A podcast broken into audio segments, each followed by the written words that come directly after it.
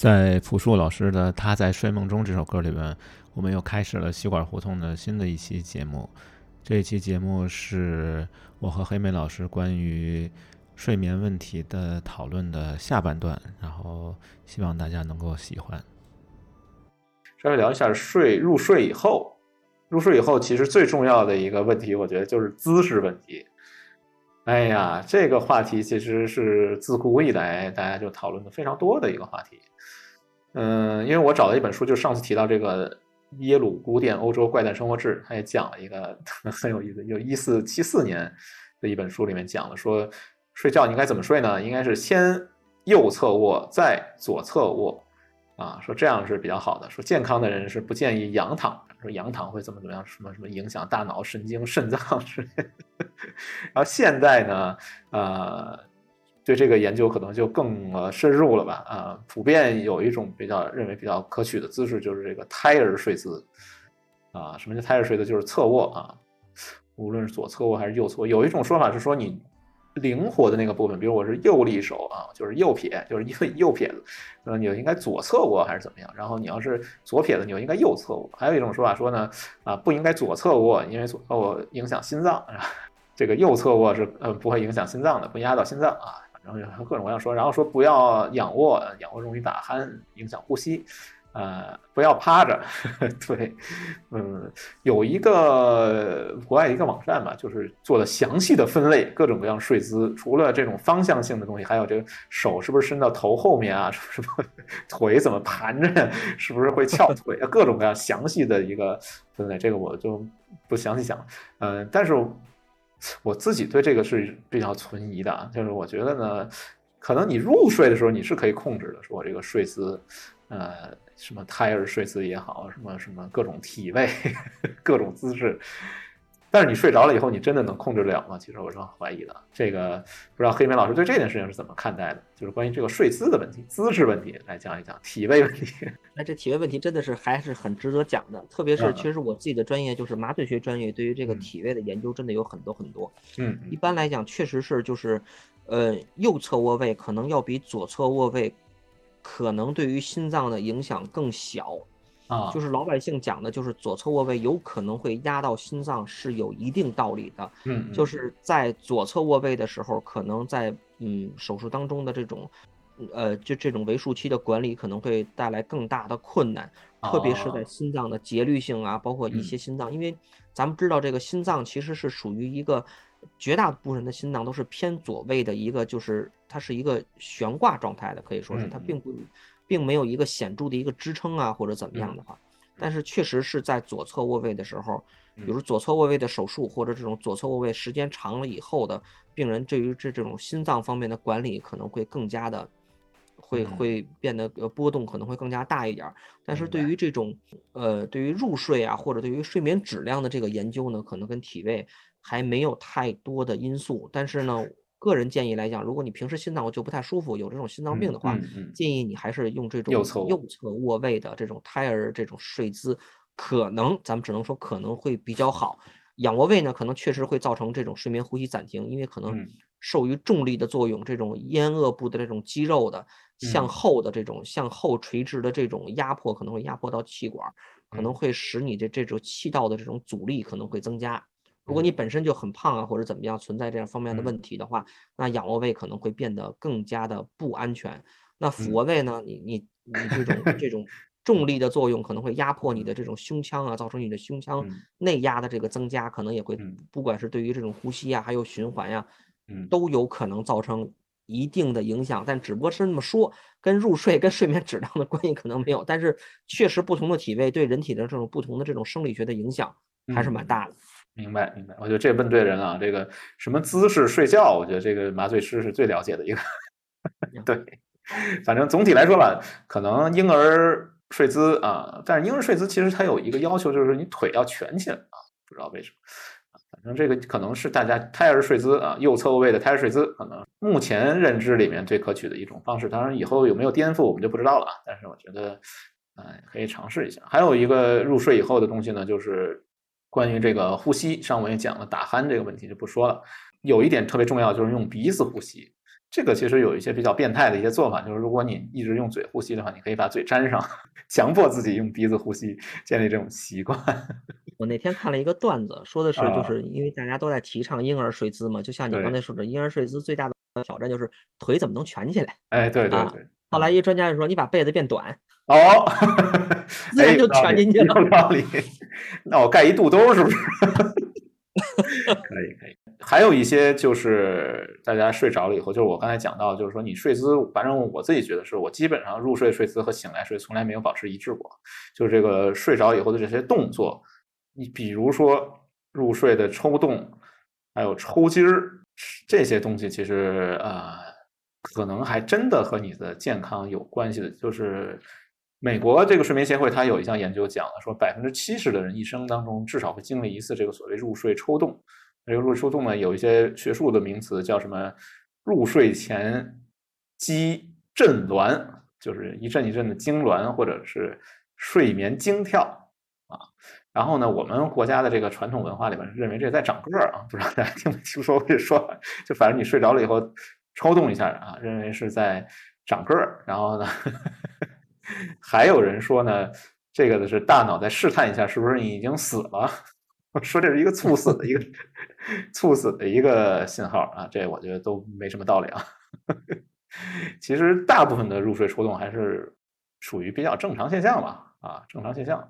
但是也有一些情况下，可能确实是身体向你发出了警告，比如说你太紧张了，紧张过度啊，过于劳累啊，这个容易出现这种问题。还有一个就是脑损伤啊，脑外啊，什么脑脑缺氧的后遗症啊，就是脑的一些问题会出现这个入睡的。抽动可能还有一些原因，就是各种各样的 DCO 的吧，就是美国睡眠协会他们列举了好多稀奇古怪的 DCO 的，其中这个来回动这个其实也是用 DCO 的。还有人睡着了以后就觉得自己腿没地儿放，对，腿各种蜷起来，各种各样的这些。呃，还有一个就是抽筋儿啊，抽筋儿其实跟那个呃前面讲的这个抽动类似，但是它有另外一个医学名称叫腓肠肌，我不知道念对不对啊，这是颈腓肠肌痉挛。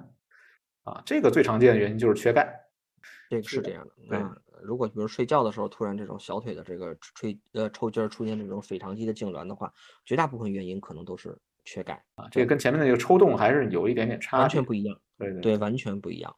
这个自己可以区分一下，腓肠肌痉挛，这个入睡前肌震挛，这两个词儿我能念出来真的不容易。另外一个呢，就是说，呃，可能有挺多人出现的吧，我觉得可能老年人挺容易出现，或者中老年人容易出现，就是这个所谓的盗汗啊、先定义一下它吧，指的就是说呢，室温过高，除了这个原因以外，导致的你的这个夜间的睡眠的时候出汗啊这样一个现象，就中医比较关注这个现象嘛，然后也有一些治疗方法，我觉得就稍微总结一下，基本上就是一个呢，可能是低血糖了啊，夜间的这个出现了低血糖啊，这个还是挺值得关注的吧，就是睡前进食的这个节律和睡眠节律的一个配合问题。还有一个就是女性经常容易出现的这个更年期的一个症状，另外一个就是小朋友啊，小朋友可能也是因为一些呃 原因吧，也会出现这种嗯盗汗的问题，可能都跟这个年龄啊，或者是跟性别呀啊有一点点的关系，还有进食啊，盗汗也是可以可以去咨询一下医生的，我觉得也是应该要引起重视，特别是低血糖，我是觉得睡眠期间夜间低血糖还是挺可怕的。最后一个就是睡眠的这个呃 disorder 吧，就是睡着以后出现的不正常的现象，就比较极端了啊。这个我们可以稍微展开讲一讲，就是一个梦游 （sleepwalking） 啊，睡着这是高级别的。哎，高级别的这个对，然后我我们认为，比如低级别的，像抽筋儿啊、盗汗呀这种有确切医学结论呢，咱们其实不应该把这个科学分成高低啊，但我们认为是比较简单一点的，就是有这种确切实证的。啊。中间阶段呢，就是讲的这种入睡抽动啊，现在可能正在广泛研究的，或者来讲有部分结论的，对对。啊，高级别的就是梦游了。对，梦游呢，这个呢，我们先讲几个小故事吧，因为前面可能讲的过于硬核了，讲几个小故事，一个是虚构的，就是这个曹操，对，《三国演义》里边曹操讲说“孤梦中好杀人”，原来我觉得这就是一个曹操多疑嘛，生性多疑，给自己一个借口。但是后来发现这个居然还真正出现过啊，这个还不止一次，真的有人在梦中杀人。第一次是有记录的，这是我们现在进入这个维基百科朗诵时间。对，维基百科上啊有这样一条记录，就讲就是说，美国在一八四六年的时候，有一个人叫什么 Albert 啊，这个 Albert 在梦中梦做梦梦游的情况下啊，把他的一个情人给杀死了，然后呢，他用梦游这个理由做辩护，居然无罪释放了。嗯，很神奇。另外一个案例呢是九九年的时候，一九九九年的时候，在美国也是美国，美国容易出这种事儿。对，资本主义国家出这种事。一个叫 Scott 啊，斯科特这个人，他也是连捅妻子四十四刀，他也是用梦游来去给自己辩护，嗯，但是没成功啊，还是被判了一个有罪。这个在加拿大出现过一个更极端的一个，好像是加拿大，他是梦游，他还开车啊。呃，开了一辆车，开了几十公里，然后把自己老丈人杀了。对，然后好像他也是用梦游来去辩护。最后我记得我如果没记错，应该是成功了啊，就是用梦游来辩护，结果居然成功判了个无罪，也挺夸张的吧？反正就是说梦中好杀人这件事情，看起来好像并不是一个虚构，还真的出现过。这个 我们也查了一些资料吧，就是还是斯坦福啊，斯斯坦福这个大学确实挺奇葩。对，斯坦福大学医院的一项研究，他研究就讲了这个梦游的这个发病率最常见的是五岁到十二岁之间的儿童啊，然后呢，发病率在在百分之一到百分之六之间啊，也并不是特别罕见。另外一个就是百分之三点六的成年人啊，就是也会出现这个梦游的情况。梦游的其中的一个表现就是他往往会做出一些极其危险的举动。啊，要么是杀人，要么是杀自己。曾经有一个人梦游，他从二楼窗户跳下去啊，这些其实都出现。所以梦游这件事情其实还是挺严重的一个问题。很多有这种梦游症的这个物质基础，或者说实证科学的角度上，还是跟基因有关系。是的，还是跟一个基因有关系。是。但是就是我我对你列出那个基因查的来讲，我觉得就是。呃，就是相关的这个文献真的是少之又少，而且特别晦涩。明白，明白。好，可以。那我觉得就是梦游可能还是一个未解之谜吧，至今的原因不是特别清楚。但是我觉得这个如果整个作为一个话题的话，真的是很有的聊。不管是好多故事啊，还有好多这种就是现今的这这个研究，因为呃，我觉得之所以咱们说这种实证科学拿到的这个例子非常少，就是你没法做一个。就是就是不好研究，没法做一个分组，对你没法做一个拿到一个平台，或者说我们叫模型，你拿到一个梦游的模型，没有模型，对，非常难研究。你也你也很难去制作这个模型，好吧？呃，科学讲不讲不了啊，讲不下去了，我们就聊聊文艺吧。就是文艺里面有一个莎士比亚的名剧啊，叫《麦克白》啊，这也不知道黑妹老师看没看过？它里面这个是啊，对，麦克白夫人就是最著名的一个有梦游症的一个角色。但是他梦游不杀人啊，他是因为已经 清醒的时候已经杀了，已经了，已经杀过了，完成时了。啊，对对对，他梦游时候洗手啊，老觉得自己手不干净啊什么之类啊，这个我觉得也是一个呃挺有代表性的吧，就是啊麦克莱夫人啊，这大家可以去看一下这个麦克莱这个部剧啊，来了解一下梦游，看这个演员演梦游演的像不像？对，挺难演的，我觉得，因为这个体验非常难以找得到。好吧，就关于梦游这个，我觉得我们留一个悬念吧。未来我们找机会，可能再深入的探讨一下这个 比较玄学、非常难以用实证科学来去解决的一个话问题。然后梦游我们就说这么多吧，就是睡眠这个部分说完了，我们就稍微提一下醒来和日间活动。这个我觉得我给大家听一首歌吧。这首歌呢是来自冰岛的一个乐队。叫中文叫胜利玫瑰啊，因为冰岛文我也不会念啊，基本上叫 Secret Rose 吧，这样对。然后有这首歌的题目我也不知道是什么意思，好像是原地小跳还是一种舞蹈啊，还是什么水，好像是水水坑还是什么，反正意思挺奇怪的一个意思吧。这是我自己很长一段时间一个闹钟，我比较觉得这首歌特别适合当闹钟来用啊，所以呢，大家分享一下我这个闹钟。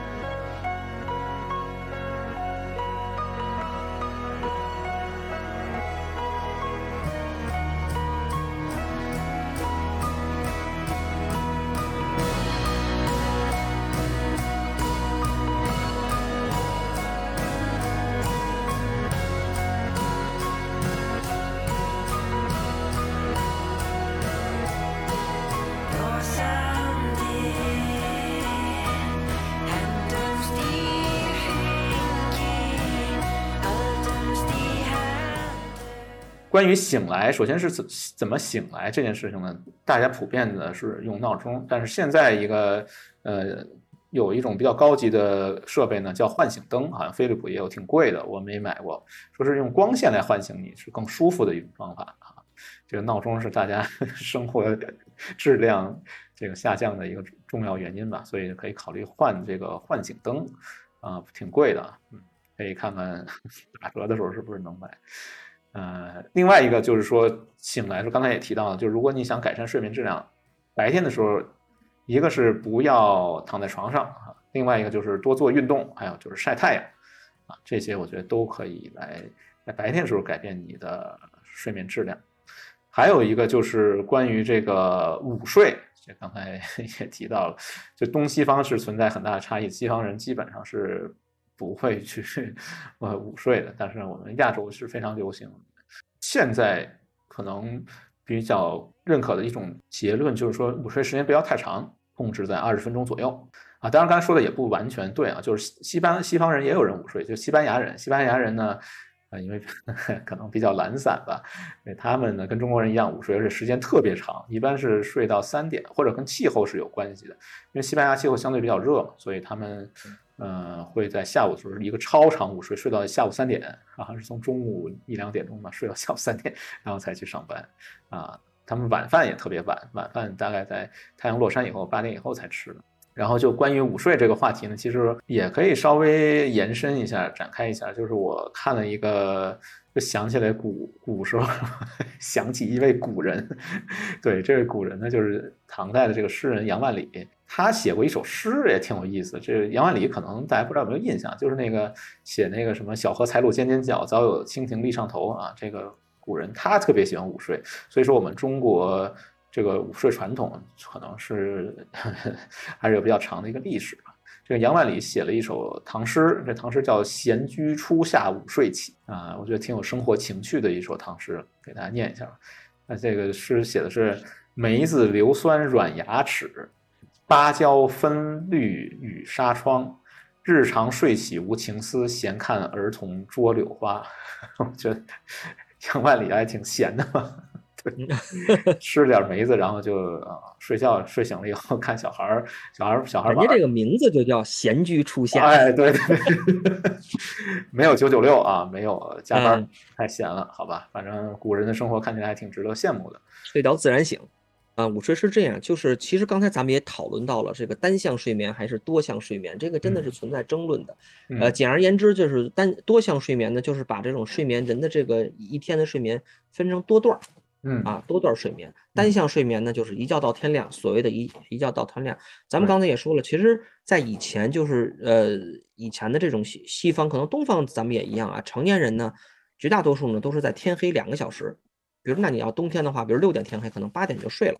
啊，两个小时以后入睡，然后呢，夜半醒来啊，这时候咱们好多说，说在月光下上厕所、抽烟、阅读、聊天儿，甚至来讲去邻家做客啊，这个并不。是说一个，不管是史书的记载，还是那会儿有，就是呃，有好多这种，甚至来讲中世纪的好多这个画儿，好多名画儿，对对对，呃，这都都都有这方的反正在那看的，就现代人看了很多很匪夷所思啊，在蜡烛的底下。对，看书啊，或者这一看这个时间很晚，或者一就夜里这样，但是确实是这样。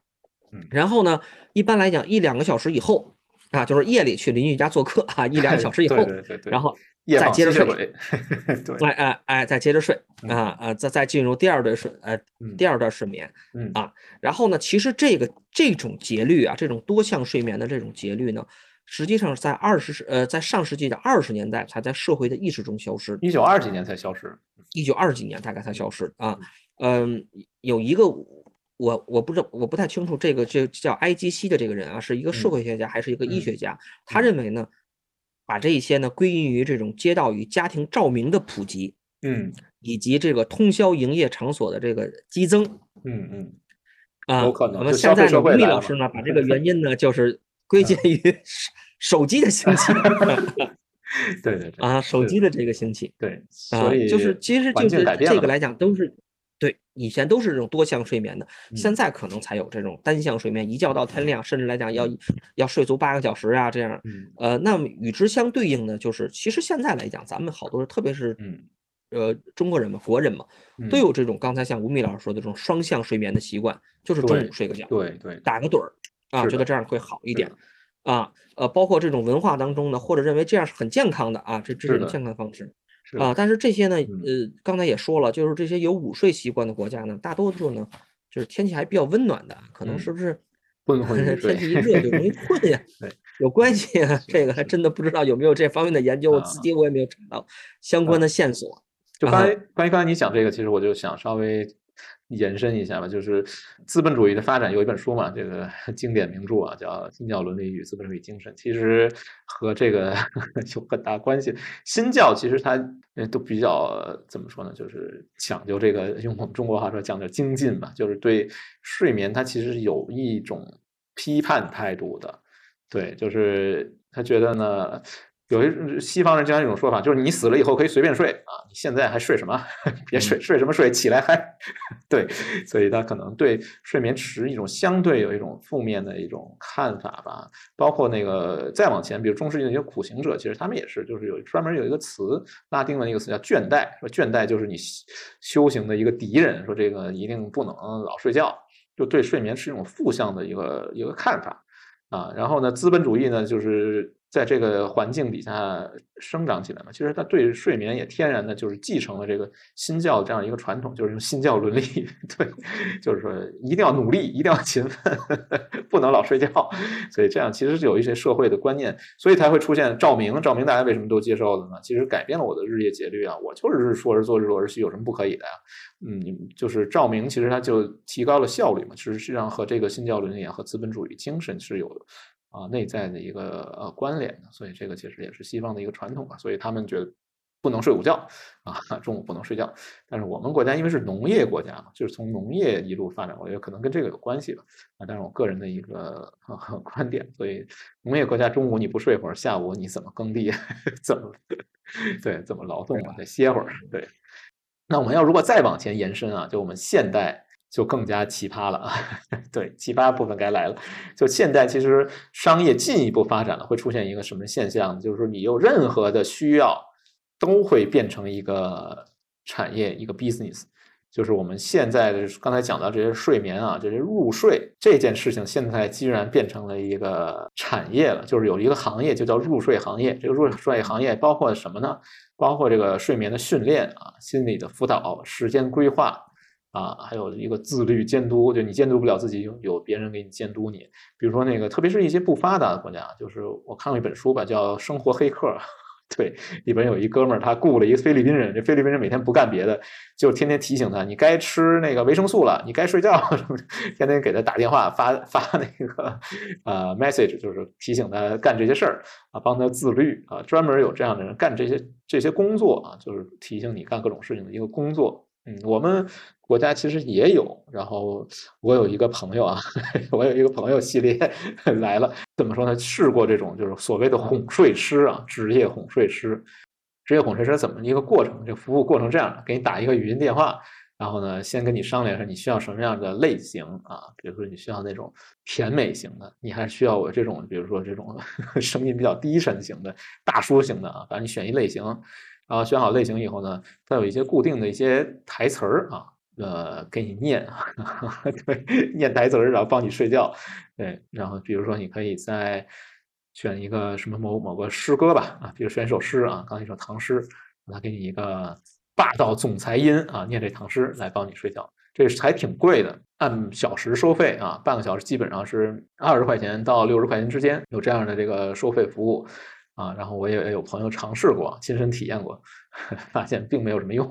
对，然后这个商业反差比较大呀。那要是比如说 啊，是啊，那我那我要是比如我失眠的时间更长，你给我念了念了三个小时睡不着，我收费反而高啊。哎，对对对，是他这个自杀式的商业逻辑嘛，就是说对方睡着了，那你挣钱是不是更少了？那你应该让他在对。更长时间睡不着，你是不是可以挣更多钱啊？所以它这个逻辑本身就非常荒谬啊！在这之外呢，其实呢，还有一类啊，就是说我不想花钱啊，不花钱也可以找乐儿啊。对，不是找乐儿，不花钱也可以享受这种服务。嗯，就是有这种啊 ASMR 啊，ASMR 是什么呢？一个缩写嘛，就是 Autonomous 啊，Sensory 啊，Meridian Response，这个翻译成中文呢就叫自发性知觉经络反应。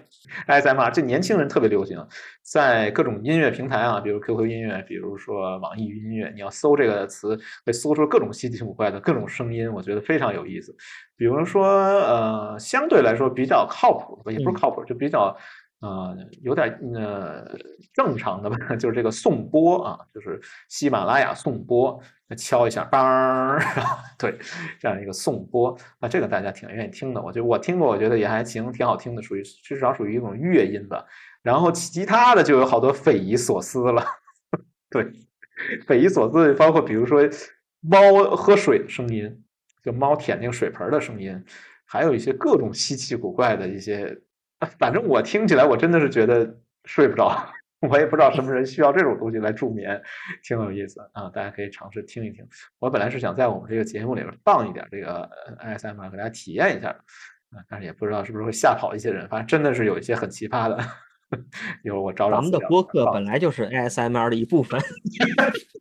哦，我们已经进入这个赛道了，可以可以，我们已经进入这个圈子了。赛道，对，你要能听到这个地方，你还没睡着，我觉得真的是应该去医院里边检查一下。对，另外呢，可以收费了。啊，对，就在声音这个方向上啊，声音这个方向上，还有一些呢，就是所谓这个被窝味儿的电台节目啊。这被窝味电台节目呢，呃，我记得我印象最深的就是我早年啊，我跟黑莓老师还是年轻的时候听过的这个北京音乐台这个零点乐话啊，不知道黑莓老师，哎呀。武周彤老师是吗？我我感觉武周彤老师在这个方向上应该属于这祖师爷级别的啊，这我就不学了吧，因为学不像啊。确实，这个被窝味儿怎么来演示一下？就是那种特别慢，然后说话特别低沉啊。我稍微学一下，学的不像啊。就是我记得武周彤老师那什么还没睡吗？这是一段乐话，我和你一起分享，基本就是这样，就是被窝味儿电台。现在慢慢好像有复兴的。趋向啊，我觉得是不是我未来职业发展又有新方向？我好好练练这个，也能吃得上饭。不知道啊，哇，你已经不用练了，很有天赋啊！这刚才都唤起了我的回忆了。里边其实讲好多都是感情啊，我感觉听完以后确实睡不着，真的。我被窝味儿还行，但是这个内容确实睡不着。好吧，然后呢，声音其实有很多人搞这个，还有就是卖设备。各种稀奇古怪的设备，从头到脚，真的是从头。你为了睡觉这件事，你可以从头武装到脚。比如说枕头，什么乳胶枕头，什么助眠枕头，放各种中药枕头，就是这个一个枕头就有各种各样的花样啊。然后呢，就是这个眼耳鼻舌身啊，眼睛有眼罩，耳朵有耳塞，身上可以按摩啊，说按摩也可以助眠，助眠按摩。还有我们四川非常流行的这个采耳，说采耳也可以助眠，这对从头到脚嘛都有。然后脚呢就是足浴啊，就是洗脚盆儿，基本上吧就是可以从头武装到脚，就为了睡眠这件事情。还有比如说浴盐啊，各种各样含，不过这个好像浴盐好像是有点科学根据的，就是有含镁的浴盐，就是镁离子浴盐是可以帮助改善睡眠的，这个好像有实验证据的，对。反正诸如此类吧，就是卖各种各样设备的都在吃这碗饭。这碗饭我感觉也可能产业规模也不不小。如此看来，对，反正就是 已经产业化了。然后呢，相反一个方向啊就是说，你说这些我都还是睡不着，怎么办？我就要熬夜啊？没关系，夜间消费行业现在也超级发达，这个可能就和我们这个呃 互联网行业有一点点的关联了吧。首先第一个呢。有很多人是就是主动，就我就是要熬夜，嗯，然后呢，还有一人一些人是被动熬夜的，被动熬夜就是服务这些主动熬夜的人。对我感觉黑妹老师可能也算这个被动熬夜的一部分，天天上夜班啊，这个还是比较辛苦的。呃，还有一个就是九九六群体，九九六群体以后上完班以后嘛，就是前面也讲了不舍得睡，然后天天出去夜宵、喝酒、看电影、K 歌，属于一种报复性的狂欢啊。这个行业发展的也是，当然了，有了疫情以后把他们给打击了一下。但不管怎么说吧，反正 就是这个行业也是在睡这件事，可能你没没有意识到，但是确实是和税相关，就不税才能催生这些行业。还有包括游戏啊，包括直播、电竞这些，其实都是建立在不税这个基础上发展起来的。就是当你突然清醒过来一看，哎呀，我终于开完歌、喝完酒了，跟朋友聊完天也开完歌了，你看已经夜里三点了。当你听完我们这期冗长的播客以后，一看 已经夜里两点了。所以我们要不就今天就结束到在这儿啊？不知道黑妹老师还有什么想补充的？没什么想补充的。如果真的夜里三点了，你就当进入一个多项睡眠吧。哎，对对对，就是第二轮睡眠可以开始了。然后结束的时候呢，我选了一个稍微新点的歌吧。这个呢是丢火车乐队啊，这歌我觉得还比较适合助眠吧。丢火车乐队的一首歌叫《晚安》，然后希望大家能够享受一个比较质量高的啊。深度睡眠占比高的好的睡眠，然后今天我们的节目就到这里了，拜拜，拜拜。晚安，愿长夜无梦，在所有夜晚安眠。晚安，望路途遥远，都有人陪伴身边。想说的话都没有说完。还是会有些遗憾，这一生有些短，晚安。